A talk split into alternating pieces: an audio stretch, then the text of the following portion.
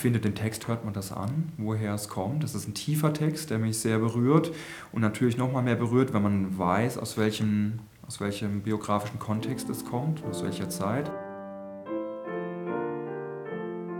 Also die Nacht ist vorgedrungen, der Tag ist nicht mehr fern, so sei nun Lob gesungen dem hellen Morgenstern. Auch wer zur Nacht geweinet, der stimme froh mit ein. Der Morgenstern bescheint auch deine Angst und Pein. Also es ist ja erstmal ungewöhnlich, sich damit zu konfrontieren. Wir marschieren Richtung Weihnachten und wir sprechen jetzt über Angst und Sorge und ähm, das, das befremdet einen vielleicht.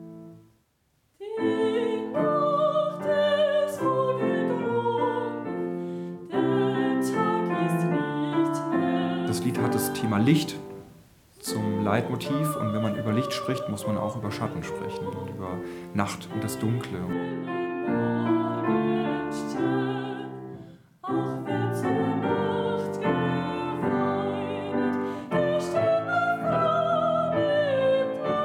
ist es erstens ein Appell, sich damit zu befassen, dass es Leute gibt in dieser Zeit, denen es vielleicht nicht so gut geht wie uns und dass man schon auch zulassen darf, dass man sich nicht nur in so eine naive Weihnachtsfreude hineinbegeben muss, sondern dass man durchaus auch sich konfrontieren darf mit seinen Sorgen.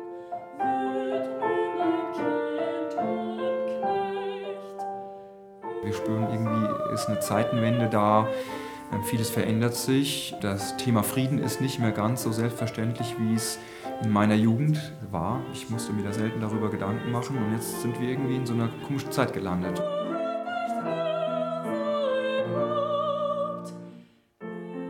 Und ich finde die Musik von Johannes Petzold, die dazu komponiert wurde, ein Jahr später, 1938, der passt auch fantastisch dazu. Er ist schlicht, er ist ein bisschen archaisch auch, aber ähm, wenn man sich ein bisschen auskennt, hört man auch alte Weihnachtslieder durchklingen. Zum Beispiel das Lied Brich an, du schönes Morgenlicht. Wenn man darum ein bisschen weiß, hört man auch so diesen Wechsel zwischen Licht und Schatten, zwischen archaischen Klängen und dann dem Aufgehen hin zu was Hellem.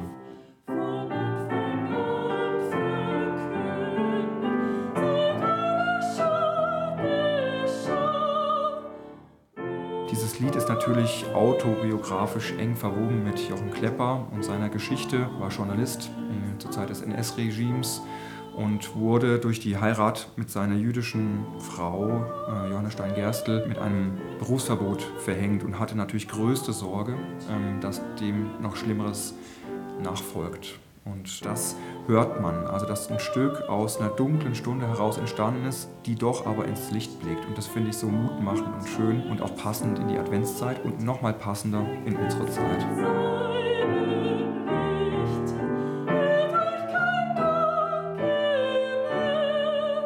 Die Angst war so groß davor, äh, dass sie deportiert werden in ein Konzentrationslager, dass sie sich äh, für den Freitod entschieden haben. Das ist sehr, sehr tragisch.